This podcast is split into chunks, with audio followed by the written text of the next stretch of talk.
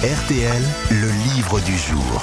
Le livre du jour s'appelle Un homme de parole et c'est d'ailleurs un parolier qui écrit cette autobiographie qui se raconte. Il s'appelle euh, Dorian, c'est publié aux éditions euh, Léo Cher. C'est un livre que je vous recommande parce que d'abord, un, c'est très bien écrit. On va l'avoir au téléphone dans un Heureusement. instant. Euh, Dorian, non seulement c'est très bien écrit, mais c'est bourré d'anecdotes succulentes.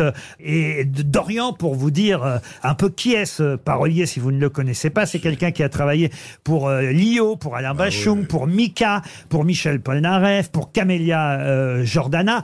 Un de ses tubes, c'est pas forcément sa plus grande fierté, il nous le dira peut-être, mais c'est peut-être le tube qui lui a euh, rapporté euh, le plus d'argent. euh, puisque c'est- Pimpon sur le Chihuahua. Non, c'est lui qui en a écrit euh, les paroles. C'était pour euh, le fameux groupe L5. euh, Ah oui, toutes les femmes de ta vie. des pop stars, voilà, de toutes les femmes Oui. de Ah de- oui, je eh oui, oui, un magnifique et, et- et énorme tube. Et, et Dorian euh, nous raconte justement que parmi ceux pour qui il a travaillé, il y a ce chanteur de la famille Pennyman. Chanteur d'ailleurs dont je viens déjà de donner le nom, je me suis un peu vendu.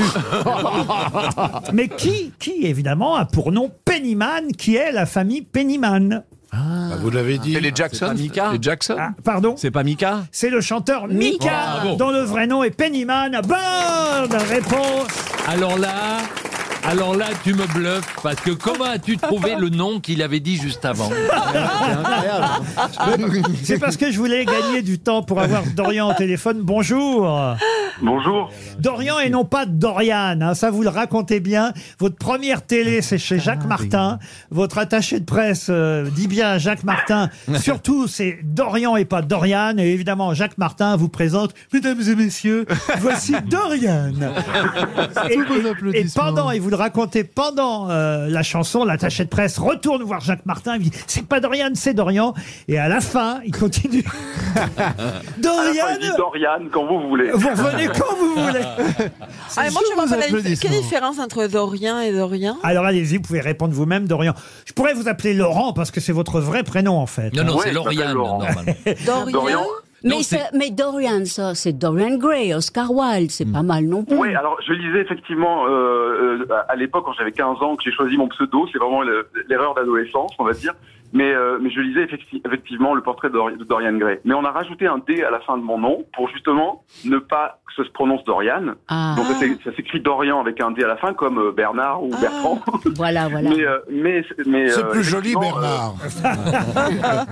euh, Jacques Martin n'y a vu que du feu. La, fa- Oui. la famille Pennyman, effectivement, c'est la famille de Mika que vous racontez, très généreux d'ailleurs, Mika, tel que vous nous le décrivez. Je sais pas d'ailleurs si vous avez travaillé sur son futur album, il paraît que ce sera Oui, entièrement, entièrement en français, c'est vrai? Oui, oui, on a travaillé ensemble sur ce- cet album. Il y a un titre qui sort euh, vendredi prochain, un premier titre. Mais c'est vous, par exemple, qui aviez écrit euh, pour lui cette chanson « Elle me dit ».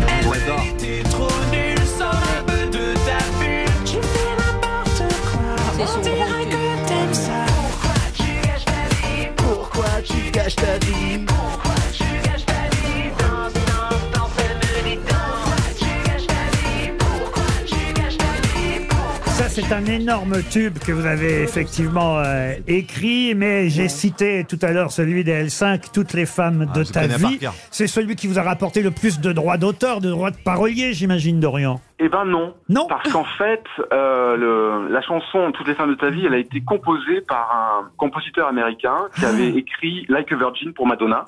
Et euh, dans ces cas-là, ça devient une adaptation. Et les adaptations sont beaucoup moins bien rémunérées en droit d'auteur que la part auteur euh, classique qu'on peut avoir en France, etc. Donc c'est pas forcément euh, le, le tube qui m'a rapporté euh, le plus de, de, de droits, forcément, mais, mais en tout cas, ça m'a donné une, une belle exposition, euh, même si à l'époque, j'étais vraiment un pestiféré, parce que quand j'ai fait cette chanson, j'en avais fait plusieurs sur l'album, la télé-réalité, c'était vraiment diabolique. Oui. Euh, personne personne voulait s'y voulait s'y coller.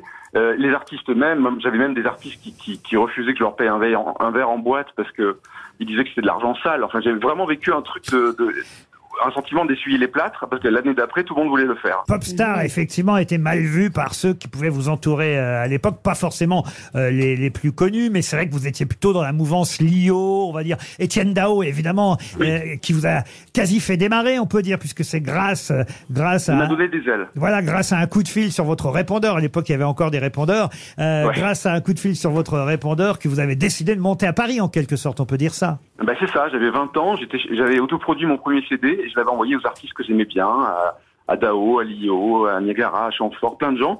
Et puis un jour, j'étais, c'était un dimanche midi, on était avec mes, parents, mon frère, on allait manger le rôti du dimanche, et j'interroge mon répondeur à distance, euh, et j'entends une voix, et je reconnais tout de suite celle d'Étienne Dao, qui, qui dit bonjour, j'ai reçu un disque, j'ai trouvé ça vachement bien, bravo, bon courage, ciao. Et là, je suis fou. J'ai l'impression que je suis, je, je suis passé à côté de. J'ai manqué l'appel, donc il n'y avait pas de numéro pour le rappeler. Donc j'étais complètement euh, bouleversé par ça. Et je suis rentré aussitôt chez moi pour être près du message au cas où il rappelle. Donc pendant huit jours, j'ai pas dû me laver parce que j'avais peur d'aller prendre une douche au cas où ça sonne. et, euh, et finalement, il n'a pas jamais rappelé. Et euh, mais Vous êtes trois lavé semaines depuis après, je suis parti à Paris euh, avec des amis pour la première fois. J'avais jamais mis les pieds à Paris. On avait vaguement entendu parler des Folies Pigalle, donc on dit tiens, allons aux Folies Pigalle. On est arrivé euh, là-bas, on était vraiment euh, les provinciaux qui déboulaient à la capitale. On était habillés comme des sapins de Noël, euh, on clignotait de partout, et, euh, on, est arrivé euh, au bar. Et en commandant mon verre, je me retourne et je suis tombé sur Étienne Dao. Ouais, c'est formidable. Bourré d'anecdotes euh, incroyables. Surtout, vous avez travaillé avec les plus grands. Avec Paul, alors, Paul Naref est à mourir de rire dans votre livre. Euh, je, C'est très drôle. je me disais, et, et je me dis ça de vous d'ailleurs aussi, parce que vous êtes très drôle quand vous racontez tout ça, que vous feriez une grosse tête incroyable, euh, Monsieur Dorian, parce que vous racontez tout ça de façon très amusante. Par exemple, Lio, à un moment donné, c'est assez fou, parce qu'on Ouais. lui propose à Lio de faire le spectacle Holiday on Ice. Et il y a Ah oui. une des chansons que vous écrivez pour elle qui est prévue pour euh, ce spectacle d'Holiday on Ice avec Lio. Et votre chanson est refusée, et ça c'est la phrase la plus drôle pour moi du livre. On, Oui. vous, on vous dit, désolé, mais cette chanson n'est pas du tout patinable.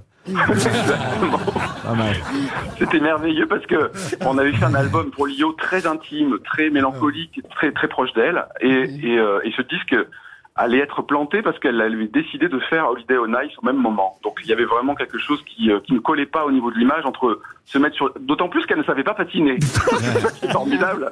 Je lui avais dit mais mais tu sais patiner? Non, pas du tout. Mais il faut que j'apprenne et puis ils vont me porter.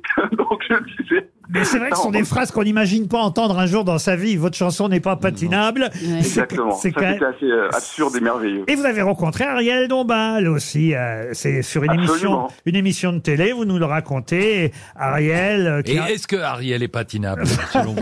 Non, mais elle, elle a patinable. Elle a écouté votre chanson parce que vous êtes chanteur, vous n'êtes pas seulement parolier. Vous avez fait combien? Quatre albums, c'est ça, Dorian? Euh, 5. Cinq, cinq au total, et même euh, cette chanson "Je me détacherai", elle l'a entendue euh, et, et- et elle vous a dit vos paroles sont tellement tendres et sexy.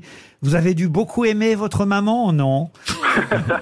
Vous vous souvenez de ça, elle a dit la même chose au chameau au Maroc. hein. Et après, elle- C'était pour une émission chez Drucker, je me souviens, et, et on, a, on avait euh, Ariel avait entendu la- les répétitions. Et, euh, et ensuite, je me suis retrouvé ensuite en coulisses avec Françoise Hardy, Sylvie Vartan et Ariel, qui étaient toutes les trois à une table. Et c'est là qu'Ariel m'a sorti ça, et ça a fait exploser de rire Françoise Hardy, parce qu'elle elle en connaît un rayon sur le côté fusionnel euh, mère-fils, euh, je pense. Et donc voilà, mais j'ai trouvé la phrase très drôle, en tout cas de, de, de, de, de, de juxtaposer que c'était extrêmement sexy dans les paroles et d'aimer sa maman. Alors il y a l'histoire de la piscine aussi de Michel Polnareff, ça c'est génial cette anecdote. Je vais pas tout raconter parce qu'il faut laisser à nos auditeurs évidemment le soin de lire ce livre, Un homme de parole signé Dorian aux éditions Léo Cher. Mais je donne encore ce euh, passage. Il a une piscine évidemment là-bas euh, en Californie, euh, Michel Polnareff, et, et- et vous lui demandez vous vous baignez pas Michel? Et il répond je ne sais pas nager. Enfin elle fait 1m20 de profondeur. Justement, je vais pas en plus me noyer là où j'ai pied. Ben, c'est- tout le sens de, de Paul. Michel est un, est un- est- parce que moi je connais plus Michel que Paul Naref. Finalement, l'homme public, je ne le connais pas. Je connais vraiment Michel avec qui j'ai passé 80 jours presque en tout et pour tout pour travailler, pour écrire des chansons avec lui. Sinon, c'était impossible euh, de le faire autrement qu'en rentrant dans sa vie, en tout cas dans l'intimité de l'écriture en fait avec lui pour coécrire. Et c'est vrai que j'ai vécu des moments totalement absurdes. C'est quelqu'un d'extrêmement drôle, de très vif, qui a un sens de la répartie euh, incroyable. Les passages sur Paul Naref sont absolument euh, étonnants, à mourir de rire. C'est la dernière partie euh, du livre et, et vraiment, je, je conseille ces moments-là. Vous avez travaillé sur le dernier album, dernier album de Paul Naref, et aussi vous avez écrit cette chanson pour Camélia Jordana. Non,